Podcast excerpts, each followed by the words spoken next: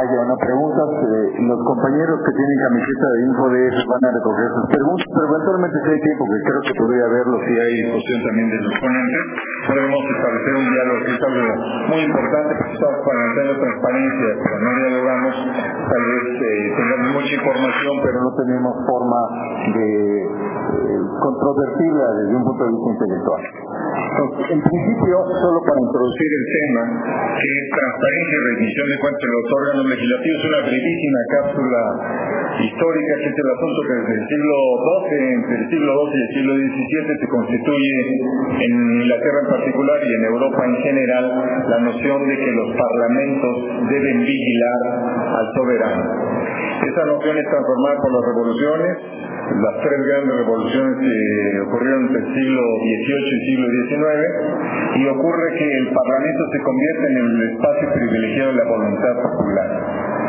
El asunto es que esa voluntad popular también se corrompe contribuye a mejorar a la voluntad soberana que está radicada en el Ejecutivo. En concreto, en la Ciudad de México tenemos una Asamblea Legislativa que tiene su quinta generación, preside una Asamblea de Representantes, es decir, vamos en la sexta generación, y la Asamblea se ha constituido en un mecanismo al mismo tiempo dinamizador y espacio de controversia de los principales temas de la democracia mexicana, que, hay que decirlo también, pues se ha también movilizado a partir de, lo que ocurre en la Ciudad de México. Es decir, la Ciudad de México es el, lugar privilegiado tanto de la movilización democrática como de la movilización de ciertos conceptos, su tropicalización y, y de la transparencia particular. Pues vamos a iniciar esta mesa. Eh, como ustedes ven, yo pertenezco a la segunda generación. Aquí mis compañeros, eh, afortunadamente, y qué bueno que así ocurra, se han apoderado del tema. Son 20 años más jóvenes que los que hablábamos del asunto de la transparencia y democracia en los 70 y los 80 y que tuvimos que salir a la calle a discutir el asunto de una manera no necesariamente tranquila y tengo aquí algunos compañeros enfrente que así lo pueden constatar, pero me da mucho gusto que ahora sea la métrica, que sea la reflexión cultural, que sea la, eh, la reflexión conceptual la que nos reúne ahora con esta generación que ya está aquí en la mesa y que está reclamando su espacio y de hecho que ha participado en varios estudios, en varias eh, conceptualizaciones específicas y por eso me da mucho gusto pasarle la palabra de inmediato a la doctora Alejandra Ríos Casares, que es profesora e investigadora del Centro de Investigación y Docencia Económicas y que algo tuvo que ver en el sentido metodológico, por supuesto, con el asunto de establecer qué está pasando con los cuatro grandes temas en materia de transparencia, que son los componentes estructurales del estudio del CIDE que se hizo, que se presentó el año pasado. Entonces eh, le paso la palabra a la doctora Ríos Casares. Bueno, muy, buenas tardes. Antes que nada, muchas gracias por la invitación. Siempre es, eh, siempre es un honor, un placer y una responsabilidad venir a presentar este tipo de información a foros en donde se debate para la reforma. Entonces, quisiera, quisiera iniciar la presentación con mi presentación va a ser como la introducción, digamos, medianamente teórica y con un poco de datos a lo que vendría la discusión posterior y un poco a estructurar el, debate, el debate posterior. Eh, primero quisiera que fuera muy claro que el análisis empírico de conceptos que tienden a ser resbalosos demanda una precisión exacta de cómo lo estamos conceptualizando. Entonces, en el caso de la rendición de no estoy diciendo nada nuevo y simplemente repito que es uno de los, conceptos más debatidos, no solamente en las ciencias sociales en general, sino en la ciencia política en particular. Y el problema, y es importante mantenerlo en mente, del concepto de rendición de cuentas se escribe en dos, en dos razones fundamentales. La primera que tiene una carga normativa muy, muy dura. Entonces, rendición de cuentas casi siempre se asocia a algo positivo. Lo mismo que capital social, lo mismo que Estado de Derecho. Eso establece un sesgo inicial en el análisis de la rendición de cuentas. La segunda es que es un concepto que acepta muchas acepciones. Tenemos una rendición de cuentas que puede ser horizontal, vertical, política, administrativa, democrática, ¿no? Y esto, multiplicidad de acciones genera también una cantidad de elementos constitutivos del concepto que cuando uno los lee pueden ser muy coherentes y muy congruentes. El problema es cuando uno sale a la calle a analizar. Entonces, por principio, y sin necesidad de, con esto concluir el debate conceptual que existe en torno a la rendición de cuentas, me gustaría presentar el concepto de rendición de cuentas, que fue el eje troncal del análisis que realizó un conjunto de investigadores del CIDE para diagnosticar, literalmente diagnosticar la estructura de la rendición de cuentas en México. Eh, concepto está en pantalla es básicamente lo que indica que la rendición de cuentas es una relación entre dos actores en la que uno está formalmente obligado a informar, explicar y justificar su conducta al otro con respecto a algún asunto. Y en esta relación, el primero tiene la facultad de examinar la conducta del segundo y cuenta con instrumentos para vigilarlo e incidir en su comportamiento y a sanciones de incentivos. Usualmente la parte conceptual es la menos divertida cuando uno va a analizar sobre todo revisión de cuentas que está tan asociado a problemas atávicos como son la corrupción, pero es fundamental definir el concepto, porque solamente definiendo el concepto podemos salir y saber qué es lo que estamos, lo que intentamos medir. Este concepto de rendición de cuentas tiene algunas ventajas. Y la primera es que nos permite identificar los elementos constitutivos. Todo este rollo va a un punto muy particular en un momento. El primero es el objetivo de la rendición de cuentas. Tiene que ser claro de qué se rinden cuentas. Pues la ventaja de esta definición es que procesos muy amplios nos permite fragmentar. Entonces, con esta definición identificamos de qué se rinde cuentas. El segundo punto es que identificamos quiénes son los actores involucrados en la rendición de cuentas. Debe haber dos.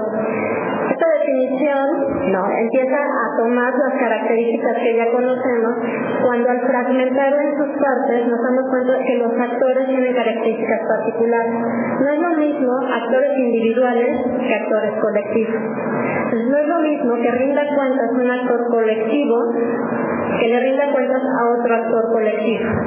Y resulta todavía más complejo que estos actores, además de ser colectivos, son heterogéneos. Todo el mundo sabe que es más fácil ponerse de acuerdo uno con uno mismo en ocasiones, ¿no? A ponerse de acuerdo muchas personas y aparte personas con objetivos o con perspectivas diversas. Entonces, desde aquí empezamos a ver la complejidad del tema que nos convoca el día de hoy. La rendición de cuentas del Poder Legislativo está caracterizada por dos situaciones muy particulares que son distintas de la rendición de cuentas del Poder Ejecutivo y del Poder Judicial. Por principio se trata de una relación entre actores colectivos. Entonces, el actor que demanda cuentas es el electorado, enfrente que debe sortear problemas de acción colectiva bastante severos. El actor que rinde cuentas es un actor colectivo, que no necesariamente es homogéneo, sino que al interior, y esa es la lógica del poder legislativo, se representan la variedad de posiciones ideológicas del país. El segundo punto central es sobre qué se rinde cuentas, y yo creo que Henry probablemente va a ampliar mucho más esa, esta reflexión, que que en los sistemas republicanos y democráticos como este, el poder legislativo no solamente tiene la obligación de representar a los ciudadanos, tiene la obligación de legislar por un bien común y además tiene la obligación de funcionar como un contrapeso. Entonces, el Poder Legislativo tiene un asunto sobre el que rinde cuentas diferenciadas. Rinde cuentas por representación, rinde cuentas por legislación y rinde cuentas por control. La rendición de cuentas del Poder Legislativo en general termina siendo un asunto bastante complejo. La otra cosa que tiene esta definición y que me parece que es lo más importante y va a ser la guía, la entrada a la información que les quiero presentar este día, es esta definición nos presenta los verbos rectores, déjenme decirlo así, de la rendición de cuentas. En la rendición de cuentas hay cuatro verbos rectores. Se debe de informar, se debe de explicar y se deben de justificar las acciones. Y del lado de la persona que exige rendir cuentas debe tener la capacidad de incidencia en el comportamiento de quien rinde cuentas. Esto ya nos da margen de investigación y de análisis larguísimo. Entonces, tener en mente que son cuatro principios o cuatro los verbos rectores. Informar, explicar y justificar. Bueno, sobre este análisis, me voy a, voy a enfocarme en el primero de esos verbos rectores. Y aquí conviene aclarar y hacer puntualizar lo que ya se sabe, pero a veces se olvida, que la información o el acceso a la información y la transparencia no equivale a la rendición de cuentas. Lo que nos permite ver esta, definición es que la información y el acceso a la información pública es una condición necesaria, pero no es una condición suficiente. Uno de los cuatro verbos rectores. Si se si se explica, se justifica, pero aparte la persona a la que se le rinde cuentas no puede incidir, no puede sancionar, no puede premiar, esa rendición de rendición de cuentas va floja. Entonces, ahorita presento información sobre lo que en la métrica de la transparencia y en otros proyectos de análisis hemos encontrado con respecto a este primer verbo rector de la rendición de cuentas de los poderes legislativos, que es informar. Eh, vamos a ver. Empiezo diciendo que el cambio en términos de acceso a la información legislativa ha sido un cambio vertiginoso. No me dejarán mentir los que están en esta mesa, que si alguien quería hacer un análisis sobre la actividad legislativa, incluso antes del 2007, era muy difícil encontrarla en páginas de Internet. Entonces, en los últimos tres años sí se ha dado un esfuerzo importante por parte de los congresos estatales por ser muchísimo más accesibles en la información del trabajo legislativo. Esto no quiere decir que sea satisfactorio, decir simplemente de que se ha dado un cambio y el cambio ha sido vertiginoso o ha sido bastante amplio. El problema es, y esta es una reflexión inicial, que la transparencia ha llegado a los congresos estatales casi siempre por mandato y no por motivación propia. Casi siempre responden a la legislación estatal y no necesariamente es un, es un, es un empuje interno para ser proactivos en la presentación de la información. Entonces, en este sentido, lo que quiero presentarles son dos ejemplos de lo que es la transparencia en los congresos locales. Eh, es un ejemplo de transparencia proactiva y es un ejemplo de transparencia reactiva. La transparencia proactiva, como su nombre lo indica, es cuando los órganos públicos por sí mismos presentan la información que es necesaria y que, debe ser pública, pero aparte es necesaria para que la ciudadanía se genere una opinión sobre el funcionamiento de sus entes públicos. Es, es una transparencia que contrasta con la transparencia reactiva, que la transparencia reactiva básicamente se refiere cuando el órgano público responde. En el mundo ideal, lo que debería de existir sería transparencia proactiva. No deberíamos de solicitar información, debería de ser pública toda la información que uno necesita. Bueno, el primer ejemplo que, doy de transparencia eh, proactiva que es, uno de los instrumentos más importantes del Poder Legislativo, es el portal de Internet. Básicamente lo que se hizo en la métrica de transparencia fue una evaluación de los portales de Internet de los tres poderes de gobierno, organismos descentralizados, órganos autónomos. Se hizo una evaluación de 16 variables en las que no voy a profundizar, pero una de las, una de las variables, por ejemplo, era accesibilidad, no pertinencia de la información y se cumplía con la información pública de oficio y se hizo una revisión o las visitas a los portales ocurrieron en dos ocasiones de tal suerte que la información que van a ver es el promedio de esta calificación. Eh, como lo muestra la gráfica, la primera, el primer renglón se trata del Poder Ejecutivo el segundo renglón se trata de organismos eh, en el tercero está el poder legislativo, etc. Los números que están del lado izquierdo de la gráfica nos dicen el lugar que el promedio general de estos sujetos obligados obtiene.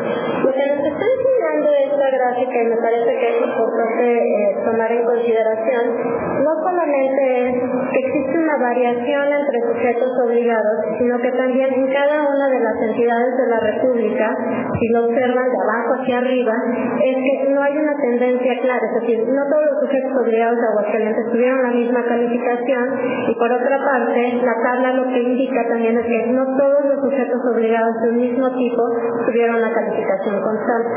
La tabla lo que está dejando en claro son dos cosas que es fundamental tenerlas en mente. La heterogeneidad en materia de transparencia en este país es muy alta. Pero la heterogeneidad en materia de transparencia del poder legislativo de este país también es muy alta. Pero lo que sí podemos concluir es que es la más baja en términos de portales. Entonces, el promedio de la calificación de la evaluación de los portales de Internet de los poderes legislativos fue más bajo. Ahora, la siguiente gráfica presenta la calificación promedio del análisis de los portales de los poderes legislativos de los estados. Esta gráfica lo que está presentando, no lo dije antes, pero bueno, es un índice que va de 0 a 1, donde 1 es la calificación perfecta, digamos. Eh, lo que estamos viendo en esta gráfica es la dispersión de la calificación de los gobiernos locales. Entonces tenemos gobiernos locales, más bien congresos locales, pero tenemos congresos locales que son, que presentaron información accesible, información oportuna, etcétera, con muchísima más precisión que otros congresos locales. Entonces la dispersión, si viéramos esta gráfica del poder ejecutivo, la dispersión no sería tan amplia. Ese es un dato interesante. En los congresos locales la tendencia es a la dispersión. Eh,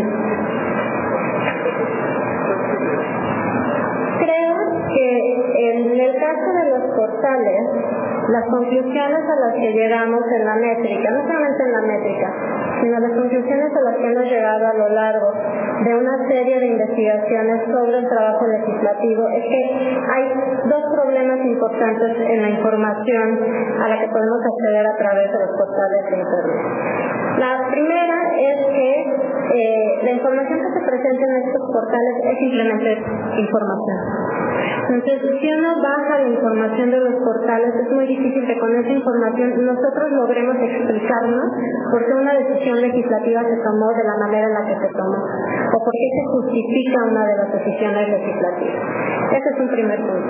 El segundo es que hay una tendencia a presentar la información, pero sin hacer el esfuerzo de sistematización. Entonces uno puede encontrar el listado de iniciativas y es imposible hacer una búsqueda específica por cuáles son las iniciativas por legislador, por partido político, por año. La información está ahí, pero es una información que es opaca en tanto que es muy difícil hacer la búsqueda o hacer el análisis de esa información. Es necesario sistematizar la información y en los poderes legislativos estatales esto es eh, un punto particularmente importante. Ejemplo de lo que es presentar información sin explicación y justificación. Hoy en día es eh, más común y más fácil encontrar, por ejemplo, las cuentas públicas municipales en la página de internet, ya sea de los congresos locales o de las entidades de fiscalización superior. Uno tiene la cuenta pública, hojas y hojas de información de la cuenta pública. Es necesaria una explicación, es necesaria unas conclusiones sobre la cuenta pública, etcétera, etcétera. Nos tienen que explicar cómo se están tomando las, las decisiones. Sobre transparencia reactiva, el ejercicio que se hizo en la métrica fue un ejercicio de usuario simulado. Simulamos ser usuario de, la transparencia y generamos una serie de preguntas que fueron transversales a todos los sujetos obligados y luego preguntas específicas. En el caso del Poder Legislativo, y esta es una, una parte interesante, preguntamos, la pregunta específica fue el monto total de recursos asignados a las fracciones parlamentarias. Este es un dato que en el diagnóstico del Congreso Federal se comprobó que es increíblemente oscuro. Es un dato que, con el que no se cuenta de manera fácil, pero es un dato que debería de ser público. Y se solicitó también el monto asignado por concepto de asesoría legislativa. Lo que presenta ahorita es la calificación de la respuesta de las solicitudes de acceso a la información en dos dimensiones. La dimensión del proceso, que tan rápido y que también se cumplió con el proceso, y la dimensión de la calidad de la respuesta. Lo que tenemos en esta gráfica es que el Poder Legislativo nuevamente, en comparación con los demás, ocupa el cuarto de seis lugares posibles. La diferencia estriba en que en lo que es usuario simulado, la dispersión de la capacidad de respuesta de los congresos es todavía más amplia. Creo que esto se ve un poco mejor en esta gráfica, en la que el panel superior derecho es el de los poderes, eh, es el de los poderes legislativos. Entonces, déjenme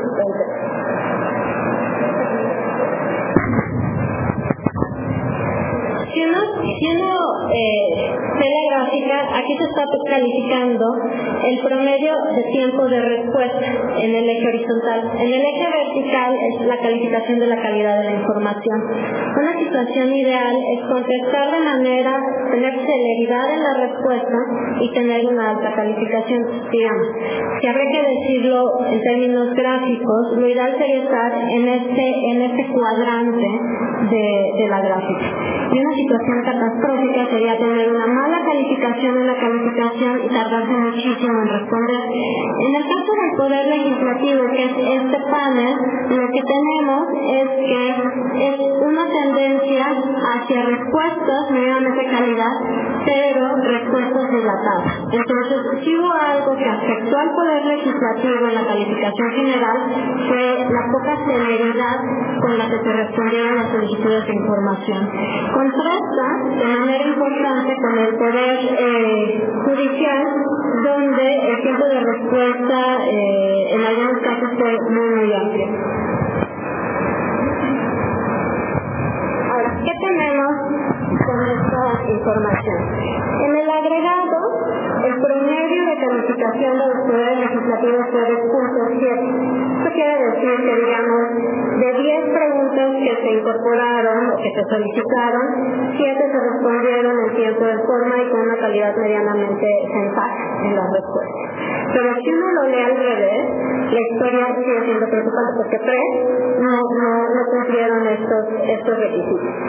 Este dato, por supuesto, lo tienen que tomar con cautela porque se preguntó información que era evidentemente que la tenían, información de la cual eran sujetos obligados a suplir una información reservada, la información que estaba en su posesión, y aparte se, se buscó evitar las, eh, se buscó evitar un lenguaje discurso, que sea muy preciso lo que estaba pidiendo.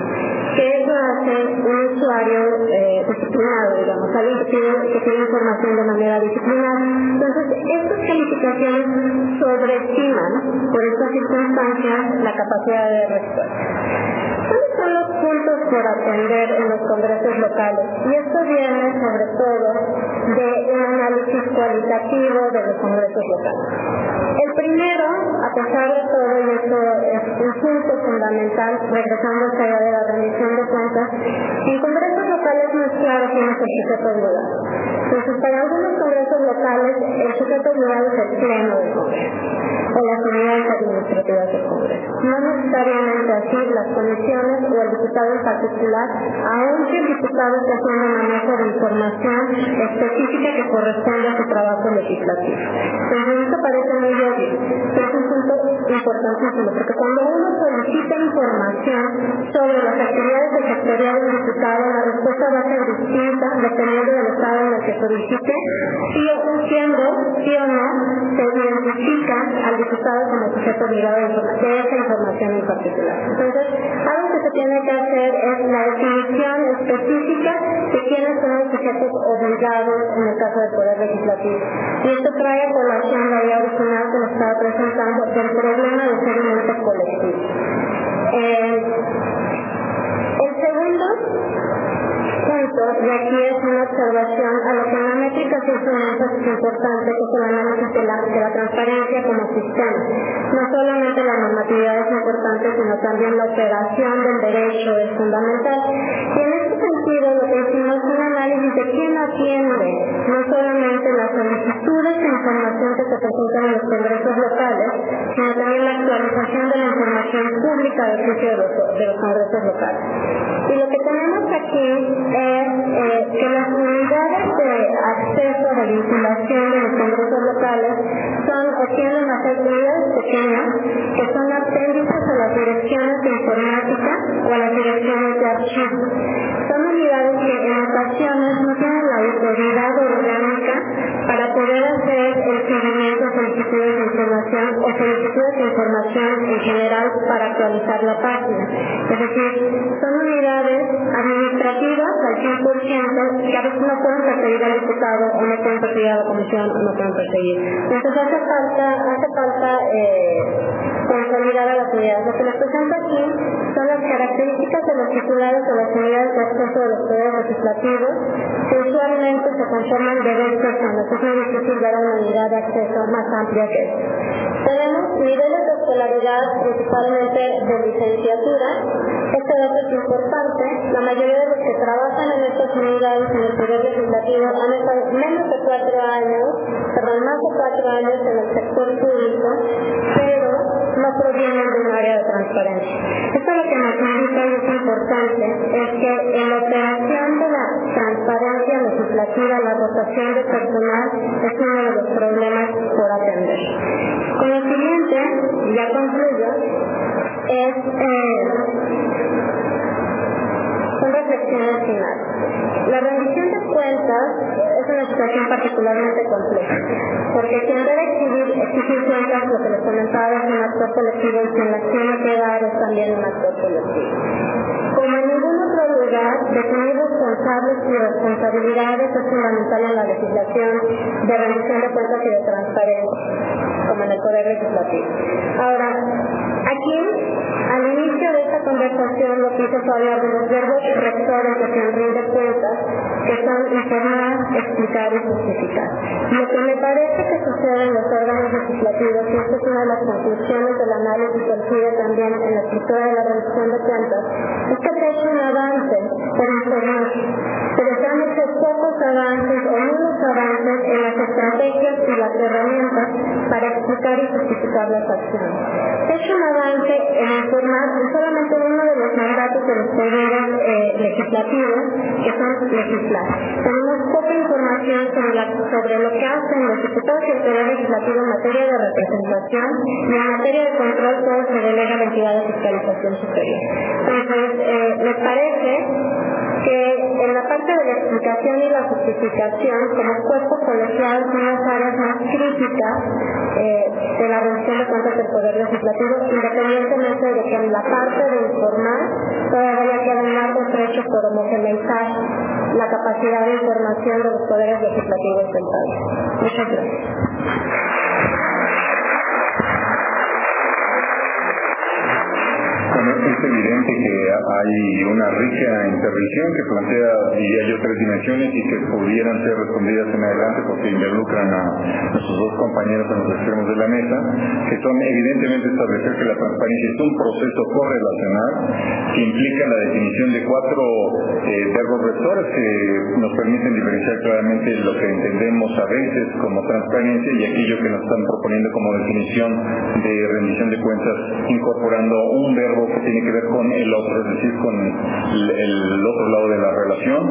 Y esta reivindicación de la heterogeneidad de la capacidad de respuesta, aunque es sugerente que se plantee que puede existir una homogeneidad en la capacidad de respuesta considerando la, la heterogeneidad real de las condiciones políticas en que funcionan los parlamentos o en particular los congresos locales.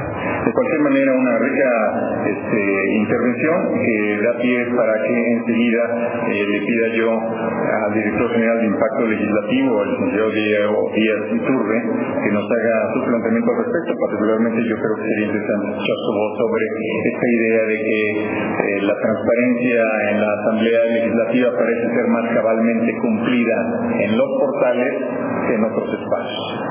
Así que adelante.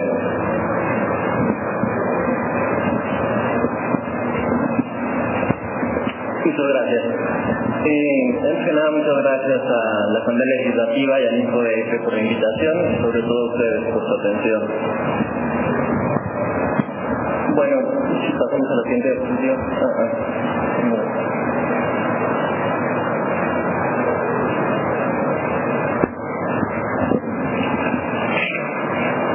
En, la reforma del artículo 0 constitucional de 2007 se incluyó y se reconoció, además, obviamente, del derecho a acceso a la información pública, el reconocimiento a los medios tecnológicos para hacer precisamente el uso de este derecho y para hacerlo efectivo. Sin embargo, eh, dos años después de, que se había vencido un plazo que se estipula en el tercer transitorio de la reforma del artículo sexto, eh, como se dice, la federación, los estados y el Distrito Federal deberán contar con sistemas electrónicos para que cualquier persona pueda hacer uso de los mecanismos de información pública, de acceso y medios de revisión a los procedimientos de decreto. Dos años después de, de, eso, esto fue en 2009, eh, que se venció el plazo, y estamos ahora dos años y contando y no se ha instituido en todos los estados el contar con un mecanismo electrónico de acceso a la información pública. Los beneficios de eh, los sistemas electrónicos son muy claros, se reducen los costos de transacción, de traslado, de, reproducción, de que el ciudadano tenga que ir y buscar al, ente público en un cierto, en, cierto límite de horario o en cierto límite de capacidad de traslado. Si, consideramos que solo el 29% de la población, de acuerdo con el estimado del INEGI, tiene acceso a Internet, pues estamos hablando de que, como lo dijo el comisionado presidente hace una semana en su, informe, la, el acceso a la información pública sigue siendo eh, para las élites no, no aterriza a los ciudadanos eh, de los tratos más bajos. Sin embargo, eh, si contáramos con un sistema en el, eh, en el que pudiéramos utilizar otros medios como el teléfono, eh, un 01800 por ejemplo, y otros medios para agilizar la, información, el, ciudadano podría tener acceso más, más, más facilidad al acceso a la información legislativa. Ahora, desde que se instituyó el derecho a la información pública, se generalizó el uso de un sistema electrónico predominante, en su momento muy vanguardista y novedoso, que es el Infomex, ahora Infomex 2, pero que en el presente es francamente, para quienes han usado, obsoleto, muy lento y tiene múltiples problemas técnicos. Además, pese a que se encuentra presente en 24 estados, solo en 13 se toma en cuenta legislativo. Eso quiere decir que a pesar de que el ciudadano pueda acceder a información pública de los gobiernos estatales mediante el uso del Internet, no lo puede hacer para, el Poder Legislativo. Eso genera áreas de opacidad muy amplias. Y en ciertos estados, eh, a pesar de que el Infomex existe, tiene muchos múltiples ciudadanos de acceso, como por ejemplo la información, como ustedes van aquí en el círculo rojo, si no se utiliza en Internet Explorer generalmente, se enciman los, campos y la información es literalmente invisible o eh, ilegible y no interpretable por el ciudadano. En otros casos está hecho de una manera en la cual los, las banderas o los, por ejemplo aquí tenemos unos, eh, unas crucecitas, unos, unas, este, unas palomitas, en otros Infomex hay banderitas de colores. Esto no, no no hay un mecanismo, no hay una manera de que el ciudadano interprete qué significan esto, y a pesar de que están hechos para que el, para facilitar que el, ente público pueda acceder a la información y pueda responder a las solicitudes, no está hecho el sistema para que la, la ciudadanía pueda este, utilizar el sistema.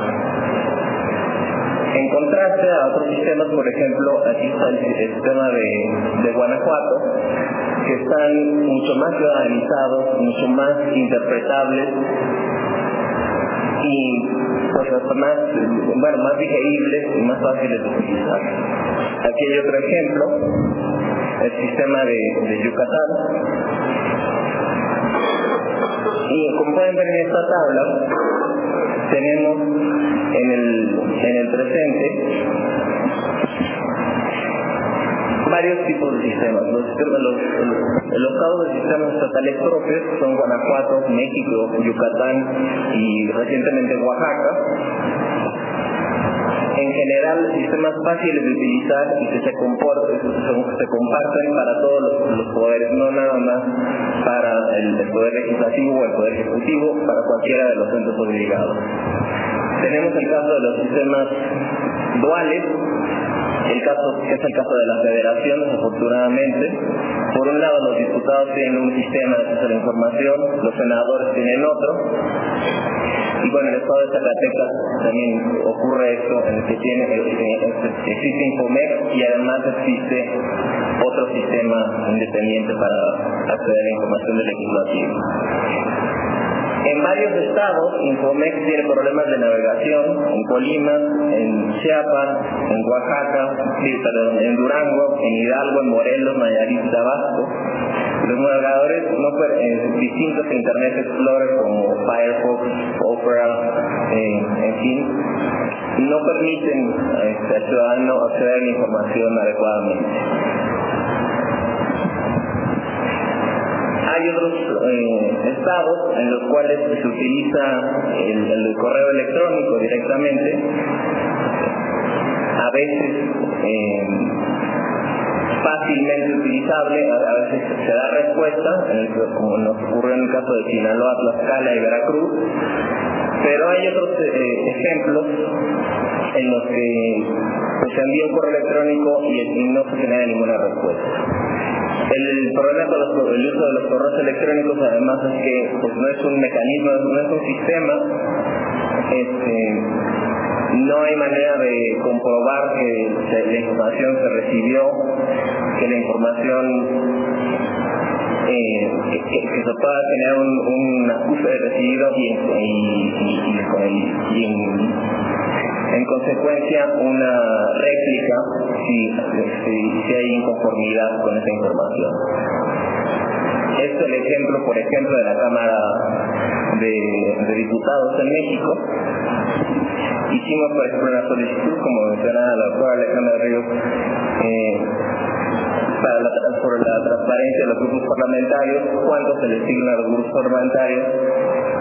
Y la respuesta fue insatisfactoria, ahora la abordaremos, al momento de preguntar de qué manera se puede uno inconformar con esta respuesta, nos dicen, bueno, se tiene que turnar una, una, una réplica al Consejo. Si se revisa la ley, el, perdón, el reglamento de transparencia, de la información pública y protección de datos personales de la Cámara de Diputados, que se aprobó hace dos años, se instituye que este Consejo de Transparencia es el que debe resolver las, las, inconformidades de, transparencia. Sin embargo, al presente día este órgano no se encuentra conformado, no se encuentra nombrado, no, existen los titulares de este organismo, que debería ser como un en chiquito para la Cámara de Diputados, con consejeros independientes, que en la, en la letra parece que funciona todo muy bien, sin embargo, en la práctica, dos años después de aprobado esto, no se encuentra funcionando, no existe este consejo.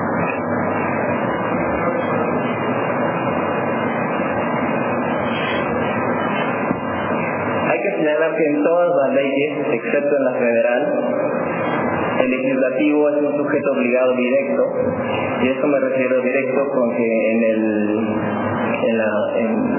la ley federal de acceso a la información pública, a pesar de que se encuentra contemplado al legislativo, este se considera como otro sujeto obligado y por lo tanto no es eh, no se encuentra dentro de la jurisdicción del, del órgano garante del IFAE como les comento, lo que nos ocurrió en esto de la información pública eh, sobre los grupos parlamentarios, la respuesta fue negativa y no había manera de inconformarse.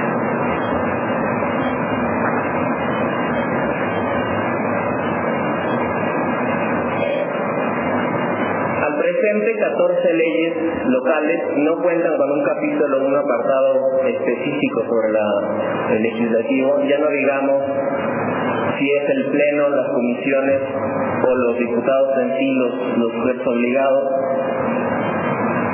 sino solo 14 cuentan con una, en, un, apartado específico que señale las obligaciones del legislativo. En consecuencia, 18 no lo hacen.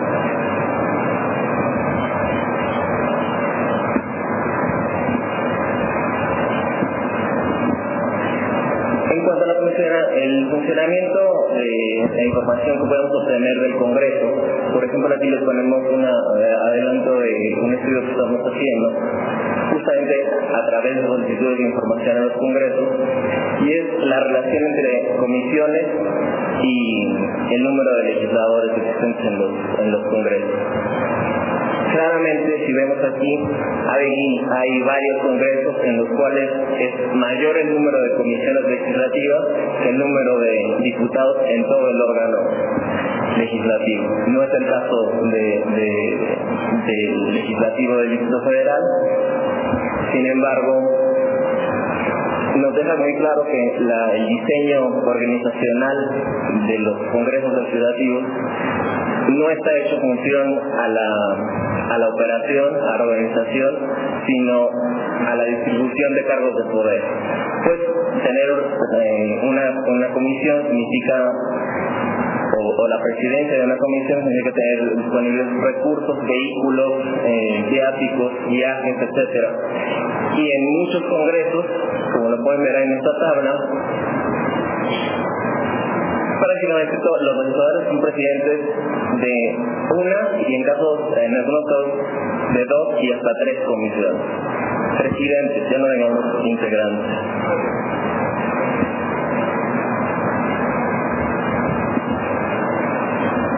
También podemos, una de las cosas que podemos obtener eh, eh, con la transparencia ha sido los, el promedio salarial de los legisladores. Como pueden ver aquí en la tabla, son bastante, bastante elevados.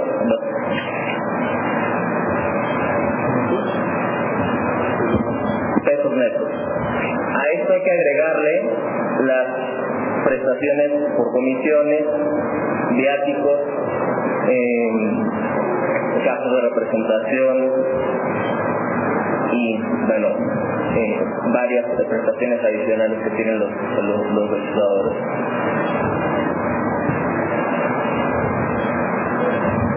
Una de las áreas de opacidad más grandes que encontramos, y en esto concuerdo con lo que señala la doctora Alejandra Ríos, es justamente los grupos parlamentarios.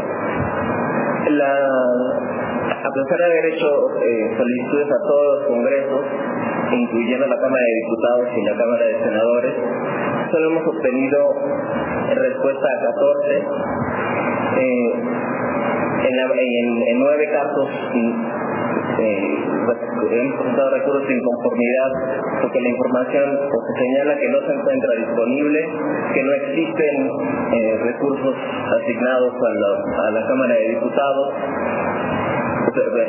a los grupos parlamentarios, que no existen en, el presupuesto asignación tal que no existe la definición de grupo parlamentario. Bueno, nos hemos encontrado con todo tipo de, clasificaciones, pero, pero si uno revisa, y para más o menos tener una idea de la cantidad de recursos que estamos hablando con esto, en Guanajuato estamos hablando, por ejemplo, de 55 millones de pesos, en Aguascalientes 55 millones de pesos, en el Federal de 2 millones de pesos, en Chihuahua de un millón y medio de pesos. Y esto es de los, de los estados que nos han respondido a las solicitudes de información.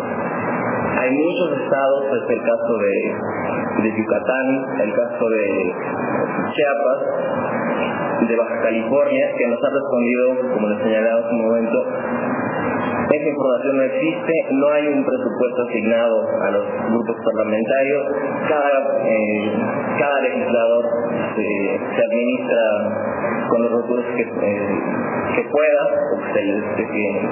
con su prestación salarial.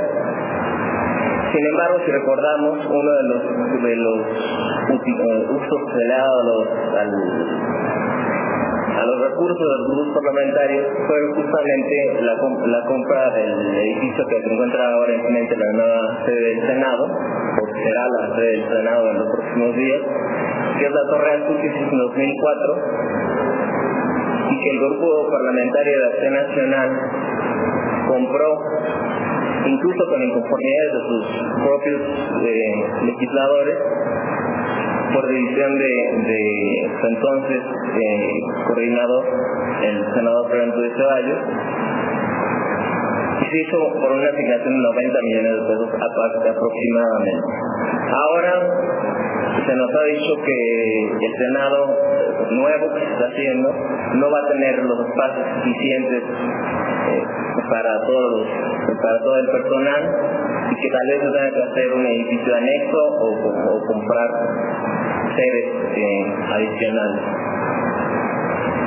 Si se, si, se hubieran utilizado los, los recursos del, grupo parlamentario, ni siquiera sería necesario eh, hacer eh, utilizar un nuevo eh, complejo, utilizar un anexo nuevo, pues este edificio que pues no es propiedad del, del Estado, es propiedad del grupo parlamentario, pero se encuentra justamente enfrente de, de, la sede del nuevo Senado. Otros de los usos que le han dado a estos recursos, bueno, por supuesto al uso de campañas públicas, hubo un intento, si recuerdan, de construir un spa con gimnasio en la Cámara de Diputados. Y estos son los casos de, lo, de en, los, que hemos podido detectar el uso de sus recursos. Muchas veces se utilizan para despensas, para campañas, para compra de, edificios. Eh, y esto es un, área que no está señalada en la mayoría de las leyes y de los eh, reglamentos y señalamientos para el legislativo en materia de transparencia. Y bueno, como un comentario adicional sobre la métrica de la transparencia, yo quisiera eh, que hace falta también eh, hacerla más comprensible para el ciudadano común y corriente, porque eh, a pesar de que metodológicamente es muy adecuado, las gráficas que, hemos habitado, a mí me resultaron un poco complicadas de, de, de. Muchas gracias.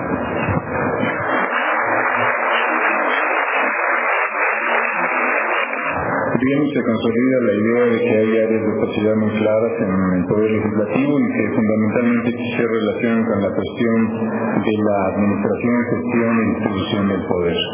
Además, con una nota final de este, si me permiten llamarlo así, democrocardiograma que no es muy legible para todos, aunque es muy atractivo verlo ver la organización de los actos como se presentó ahí. A veces lo atractivo no se entiende y a veces lo opuesto ocurre, aquello que no es atractivo parece que se entiende. Bueno, en resumen, eh, vamos a nuestra tercera intervención, es el maestro Kendis, ¿es correcto? Kendis eh, Puente es profesor investigador de la Universidad Nacional Autónoma de México y es de la palabra. Gracias.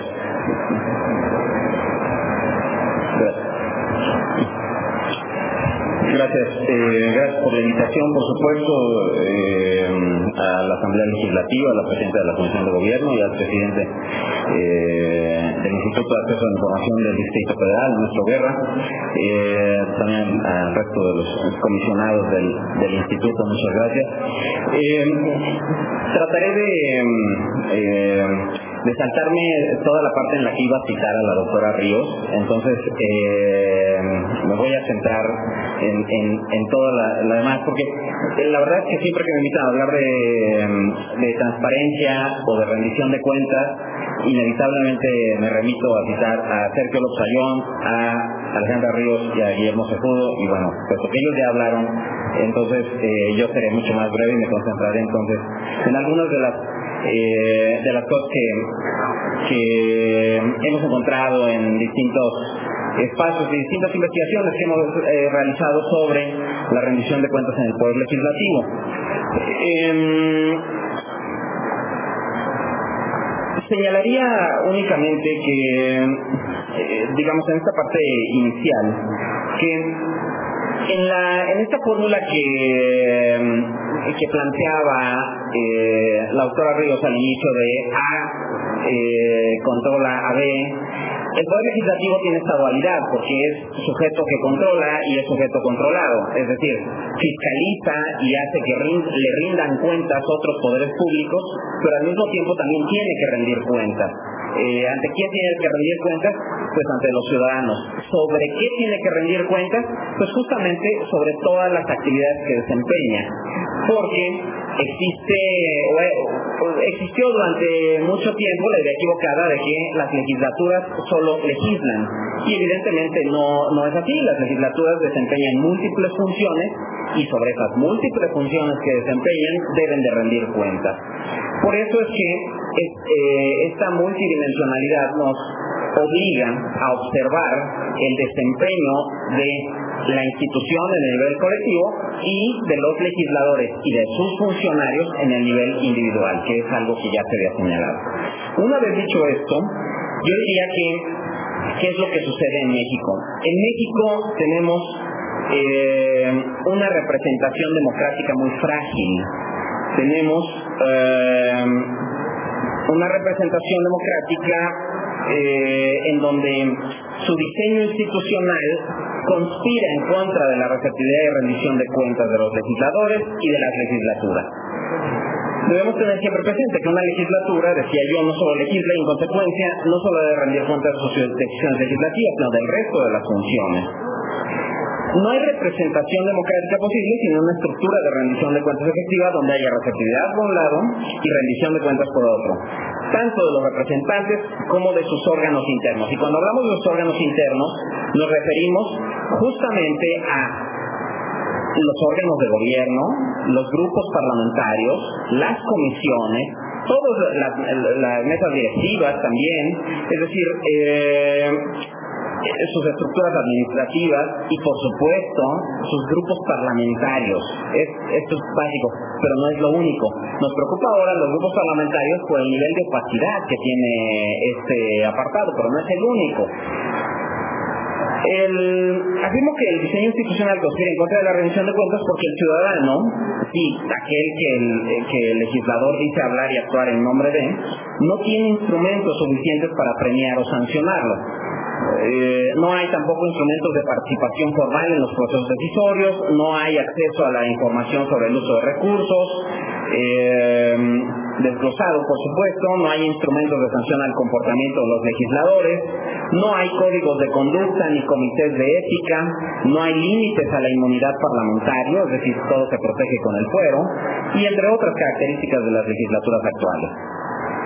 Este, eh, esto lo afirmo con tanta confidencia porque ha sido el resultado de varias investigaciones que hemos realizado. Una de ellas es eh, la, que eh, hicimos justamente en el CIDE y que está en el portal, todavía está el portal vigente que es el www.rendiciondecuentas.cide.edu. Ok. Ahí en donde viene el estudio hicimos en, distintas sobre distintos aspectos y dimensiones. Eh, y ahí viene el particular sobre la rendición de cuentas en el Poder Legislativo. Eh, ahora, un Parlamento democrático no solo es representativo, en tanto que en su seno se encuentran representadas las mayorías y minorías de una sociedad. Este es solo el primer paso para una representación democrática. Un parlamento, además, debe ser transparente, eficaz, eficaz en términos de que, resuelva problemas, es decir, si legislan, pero la legislación no resuelve problemas, no sirven las leyes que están haciendo, no sirven para nada. Pues por eso es que las decisiones que se toman tienen que resolver problemas. eh, tiene que ser profesional, es decir, no solo en cuanto a eh, la capacidad de sus integrantes, sino de las, estructuras internas que tengan capacidad de apoyo a estas eh, decisiones. Tiene que ser accesible en términos de que los ciudadanos puedan acceder a los procesos decisorios. No quiere decir que los ciudadanos van a tomar y van a sustituir a los ciudadanos, no. Tienen que tener la capacidad de incidir y de participar en los procesos en los que se toman decisiones. Tiene que ser transparente, por supuesto, pero como ya lo habían dicho antes, la transparencia no es rendición de cuentas, es solo una de ellas. Tiene que ser transparente y tiene que rendir cuentas, además de ser transparente. Dicho lo, anterior, me concentraré ahora en describir solamente el estado que guarda el acceso a la información en materia parlamentaria y la transparencia de las actividades de las legislaturas en el nivel subnacional. La pregunta que se intenta responder es cuán transparentes son las legislaturas locales en México. Eh, por ejemplo, para el caso del, Congreso Federal, pues bueno, yo les diría, lo remitiría al, estudio del, del CIDE que está eh, publicado también por la UNAM, por el Instituto de Investigaciones Jurídicas y el CIDE. Eh, pero los datos que quisiera presentarles ahora es, de un estudio que corriendo en 2010 y que estará próximo a publicarse eh, sobre la accesibilidad a la información parlamentaria disponible en los portales de Internet de las legislaturas locales en México, con la adaptación de los instrumentos de autoevaluación que la Unión Interparlamentaria ha diseñado para que los propios parlamentarios realicen este ejercicio. Es decir, eh, la Unión Interparlamentaria, que es el órgano eh, de la Organización de las Naciones Unidas que se integra por todos los parlamentos del mundo, diseña distintos tipos de instrumentos. Uno de ellos es este instrumento de autoevaluación de los parlamentos. Eh, este lo único que se hace es que remite a todos los parlamentos, lo acuerdan los propios parlamentarios, es decir, no es una imposición, sino que lo acuerdan todos los parlamentarios y se les envía en cuatro formatos y ellos deben de hacer sus eh, propias autoevaluaciones. Bueno, haciéndole algunas modificaciones para utilizarlo para las legislaturas locales en México, eh, lo que se hizo fue estudiar 106 indicadores organizados a partir de 10 variables que se presentan en este primer cuadro.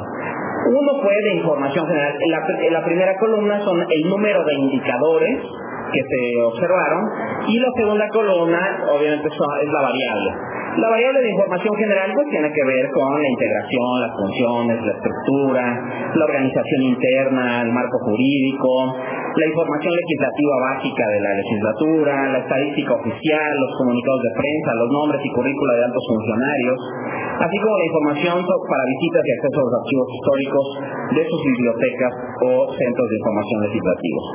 El segundo, bueno, esto por supuesto no es una obligación legal, es lo que estoy refiriendo es un modelo de autoevaluación de los parlamentos. Uno, lo siguiente es la siguiente variable es el sistema electoral y de partidos. Ah, paradójicamente muchas de las legislaturas no informan cómo fueron electos sus diputados, es decir, de, o de qué distrito, con cuánto porcentaje de votación, etcétera, esta información que una vez que ya son electos, así como, como es Work, dicen que ahí nos vemos dentro de tres años, ¿no? Eh, bueno, el sistema electoral de partidos, es decir, el mecanismo en el, que en el cual fueron electos, eh, los detalles básicos de a qué grupo parlamentario pertenecen, eh, el nombre del coordinador, y vicecoordinadores de haberlos, el enlace o vínculo a los sitios web de los propios grupos parlamentarios. Estas son solo seis variables, son seis indicadores. Respecto al proceso legislativo, que es la tercera variable, pues bueno, es toda la información que se encuentra en trámite legislativo, desde iniciativas, dictámenes, toda la información propiamente legislativa. Eh, las siguientes órganos de dirección, que es información sobre las mesas directivas, los que tienen la representación legal de su eh, de la legislatura. La siguiente es información sobre los legisladores. No son datos personales, son datos como los miembros de la legislatura, el distrito o circunscripción en que fueron electos, el partido político, las comisiones a las que pertenecen, los enlaces a sus micrositios o páginas personales, su teléfono de oficina, correo electrónico, domicilio de oficina, biografía o resumen curricular con fotografía, enlace a las participaciones en tribuna, sentido del voto de cada legislador, salario y otros apoyos económicos, etc. Órganos legislativos internos se refiere a eh, las comisiones, básicamente, los, las actas de las sesiones, sus registros de asistencia, nombre y currícula de secretarios técnicos, etcétera. Transparencia administrativa, esta la creamos ad hoc porque aquí sí tienen una obligación legal, entonces eh, lo, hicimos con base en, nada más los, los requerimientos que se establecen en la ley para hacer pública cierto tipo de información, pero solo en materia administrativa, es decir, los contratos que hay de obra, los concursos, las licitaciones, tipo de cosas. Las publicaciones, es decir, eh, todo lo que publica un poder legislativo hay forma de obtención, o sea, por vía electrónica, es decir, en PDF, etcétera. Eh, todo lo que se publica oficialmente eh, que pueda haber accesibilidad a esa información. Los micrositios de los órganos de fiscalización, que son solo seis indicadores, y los instrumentos de accesibilidad a mecanismos de retroalimentación, es decir, cómo poder incidir en los procesos, cómo hacer comentarios sobre lo que se está diciendo etcétera. Bueno, lo que encontramos, me voy a cantar cada uno de los, esto se los voy a dejar de todos modos, pero eh, cada uno de estos eh, pues bueno, tuvo una mención distinta, me, concentraré en, el, último, pero les diré que a partir de las 10 variables y de la totalidad de 106 indicados observados en las 32 legislaturas locales, se cuenta con información suficiente para elaborar un índice, digamos, de accesibilidad de información parlamentaria de un rango de 0 a 1, donde uno y aquí esto es muy importante, donde uno es el mínimo necesario de accesibilidad, mientras que cero representa la total opacidad, ¿no? Es decir, no es que el que se acerque a uno esté muy bien, sino que el que está debajo de uno está muy mal. Ahora, hay unos que están más mal que otros, eso es importante. Eh, aquí tenemos, es, la, este es el concentrado, digamos, de los datos eh, encontramos donde uno, es decir, todos lo mínimo que tuvieran eh, que debieran tener es toda la columna llena en rojo, ¿no? Hasta, hasta arriba. Pero claro, vemos que hay unos que están más mal que otros. Por ejemplo, eh, lo que vemos ahí es que hay un muy bajo desempeño en las legislaturas de Tlaxcala, Chiapas, Baja California Sur, Querétaro, Quintana Roo, Guerrero, Yucatán, Tamaulipas y Michoacán, pues ni siquiera alcanzan la mitad de los valores básicos, ¿no? Que están reprobados dentro de los reprobados, son todos. Eh, la medición fue realizada en el primer semestre de 2010, en consecuencia, aquellas legislaturas en donde se renovó el poder legislativo, evaluó a las legislaturas que estaban por concluir. Existen ocho legislaturas que se encuentran en el, en el rango bajo de esta materia, mientras que 21 se encuentran en el tercer cuartil y solo tres legislaturas en el, en el rango más alto del índice que son Distrito Federal, Congreso del Estado de México y Congreso de Guanajuato. Por supuesto que después de esto se tiene que hacer un estudio ya cualitativo sobre la información que está disponible, cuál es la calidad de la información que está. Un ejemplo, por ejemplo, de este tipo de estudios, perdón, un ejemplo de este tipo de estudios es uno eh, que hicimos justamente para el Instituto de Acceso a la Información del Distrito Federal, que está en los cuadernos eh, de, ensayos, perdón, ensayos para la transparencia de la ciudad, el cuaderno, el ensayo número 10, que se llama Legislar en la Oscuridad y que está dedicado al estudio de la Asamblea Legislativa del Distrito Federal. Es decir, ese es, digamos, el siguiente paso para el estudio de las legislaturas locales, porque ya se puede estudiar cualitativamente el tipo de información disponible en las legislaturas locales. Em, pero bueno, este es el, dato.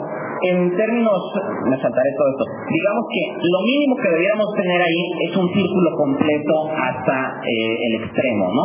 Y lo que tenemos, pues bueno, es justo lo contrario a un círculo. Me refiero en, la, en, el color rojo. El, azul es de otra cosa, es que lo tomé de otro, de otro trabajo que está en proceso. Pero eh, pero digamos que el círculo rojo debería estar perfecto, debería ser perfecto para tener elementos mínimos para evaluar el trabajo de lo que están haciendo los legisladores. Y esto, pues, lo que tenemos evidentemente eh, es todo menos un, un círculo. Eh, bueno, para los que les interesa el, la línea azul que está todavía más en el centro es el, eh, índice de capacidad presupuestaria, es decir, eh, la capacidad que tienen de influir sobre la decisión presupuestal en sus respectivas entidades federativas. Pero ese es otro, otro estudio que está en proceso, que En otro momento se los platicaré. Eh, bueno, trataré de concluir con lo siguiente. La crisis de representación es evidente y se exhibe en cualquier encuesta sobre la confianza o credibilidad de los legisladores y sobre los órganos legislativos. Por solo mencionar algunas encuestas de 2010, solo el 11% de los encuestados a nivel nacional considera que los legisladores toman en cuenta los intereses de la población al elaborar leyes. Y 74% piensa que solo toman en cuenta sus propios intereses y los de sus partidos. Esto puede explicar por qué 8 de cada 10 mexicanos encuestados rechazan la idea de la reelección de legisladores. Es cierto que la percepción negativa puede estar incentivada por la imagen y estereotipos de los medios de comunicación, que los medios de comunicación hacen de los legisladores y del trabajo parlamentario. Los medios suelen generalizar premian la excentricidad, privilegian el ataque y la agresión y por su propia naturaleza informan sobre la actividad parlamentaria, es decir, reportan información insuficiente que por lo regular empobrece la noticia. Es decir, se eliminan nueve de, diez noticias sobre el trabajo en el Poder Legislativo. Pero ¿cuál es la que se queda? Es decir, ¿cuál es la nota sobre el Poder Legislativo? Ah, bueno, pues aquella, la de un diputado que rompió una puerta, o la de un diputado que fue encontrado borracho, o la, etcétera. Esa es la nota que se privilegia pero esa es la naturaleza eh, de los medios. Los medios no inventaron la nota. ¿O acaso los medios inventaron que el diputado dio a golpes, o que el diputado, o que se compraron iPads, o que las reuniones se, realizan en puertos paradisiacos?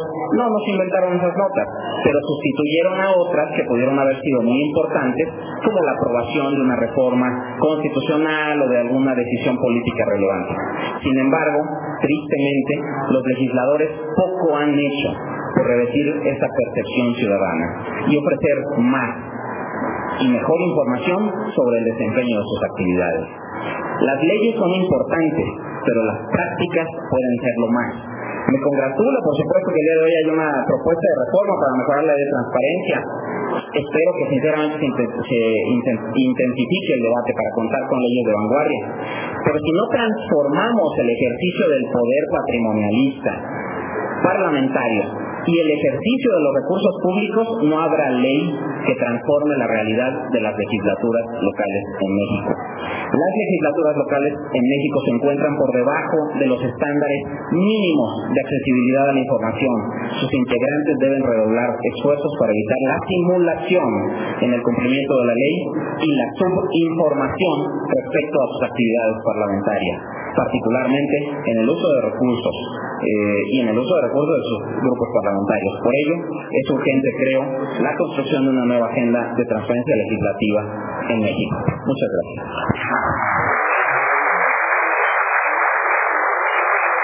Por favor, les recuerdo que si quienes dejen hacer alguna pregunta, lo pueden dejar por escrito. Eh, si es posible, nosotros tenemos cinco minutos. Cinco minutos.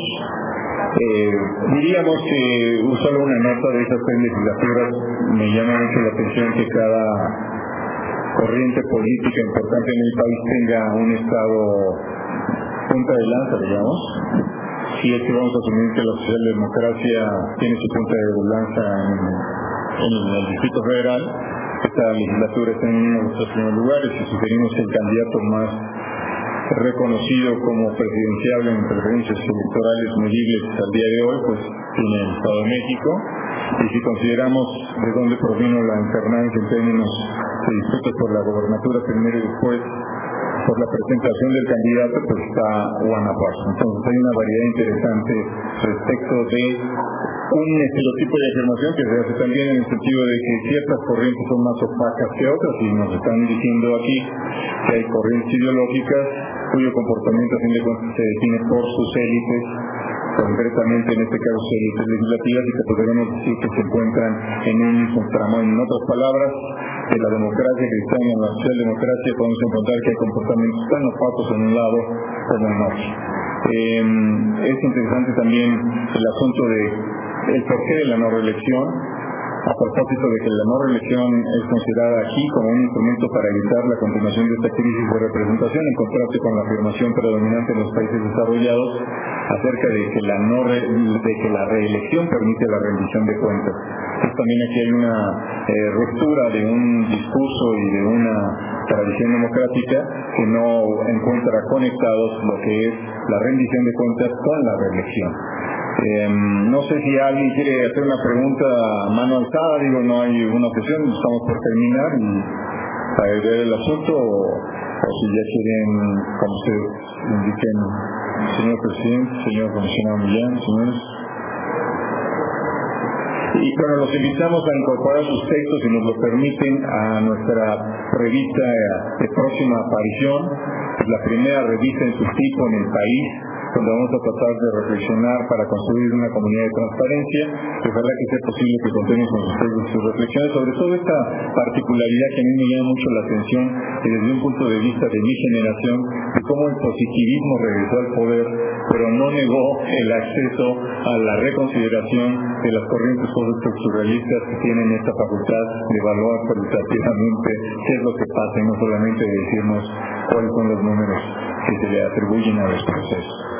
Entonces, si no hay otra cosa, eh, aquí damos por terminar la sesión. Insisto, hagan llegar sus preguntas, nosotros nos aseguramos que sean respondidas con la accesibilidad que aquí se, privilegia. Entonces, pues muchísimas gracias a la doctora Alejandra Ríos Casares, al licenciado Diego Díaz Iturbe y a Ken Vir Fuente. Muchísimas gracias.